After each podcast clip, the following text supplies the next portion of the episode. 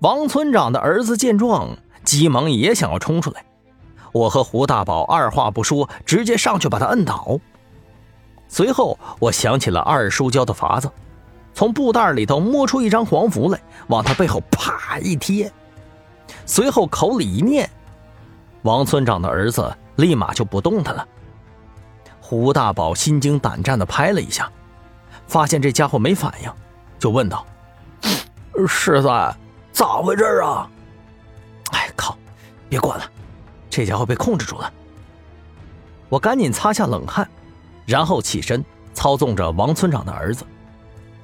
这家伙就像是个行尸走肉似的，站了起来，朝着外头走去。为了防止被人发现，我们俩把他媳妇儿给绑好了，然后藏在床底下，这才悄悄从后门又出去了，朝着道观走去。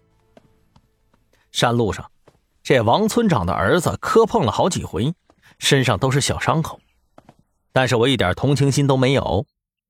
这家伙的老子可害得我差点就被困在雷公庙了，现在报复一下他儿子也没啥大不了的。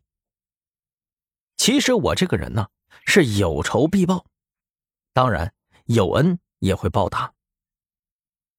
眼看着就要到达道观的时候。忽然间，胡大宝好像发现了什么，眉头一皱，盯着旁边的草丛喊道：“谁？”我愣了一下，也开始察觉到那草丛里头有动静了，赶忙抄家伙。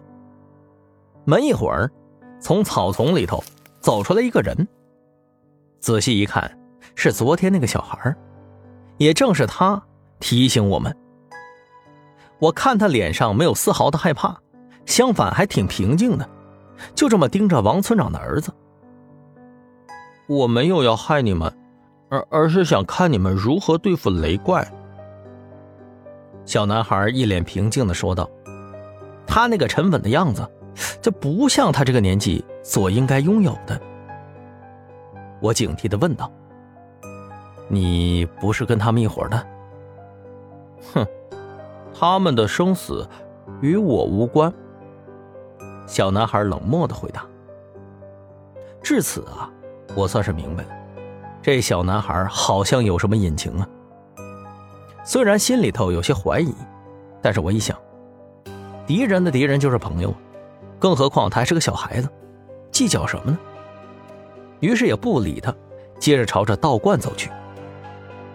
直到距离道观后门十米的时候，三师叔早就在这等着了。一看我们回来，立马笑了，好好好，老子终于可以报仇了。三师叔大笑不已，随后立马让我们过去。但是他看到跟在我们身后的小男孩的时候啊，却似乎一点疑问都没有，相反还挺自然的，这让我有点疑惑。进到道观里头。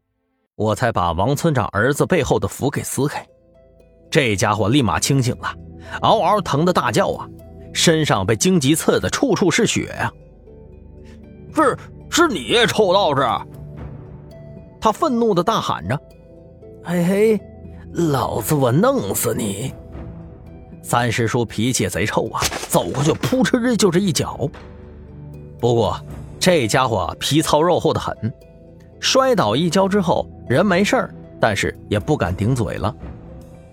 我也没在意他，而是问三师叔接下来该怎么办。他老人家倒是没有丝毫的犹豫，立马让我们俩带着人来到院子里头的一口大缸旁边。这口大缸弥漫着一股子怪味似乎是什么中药的味道。胡大宝一看，顿时把头扭过去了。